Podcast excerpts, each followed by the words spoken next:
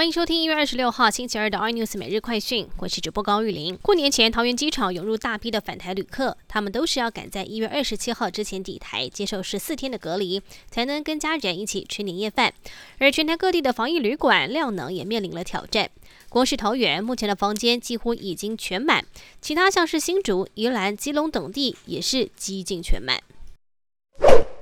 国民党荣誉主席连战的二儿子连胜武被媒体拍到跟一名身材姣好的美女去酒吧喝酒，而且互动相当亲密，甚至到女方家过夜。这一段疑似婚外情引发了大家讨论。不过现在有用另一番说法，说是遭到女方设局。不过哥哥连胜文则是表示，对此事他完全不知情。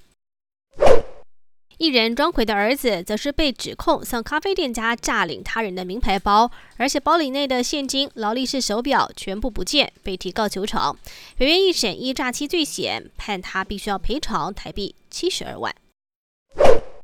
申报台湾多处区间测速系统的东山科技所采用的主机，疑似是把中国的海康货洗产地变成了 Made in Taiwan，包括了新开隧道和自强隧道设备都使用东山科技标下，似乎有自然外泄跟被监控的疑虑。交通部长林佳龙则是在今天拍板，先下架停止使用。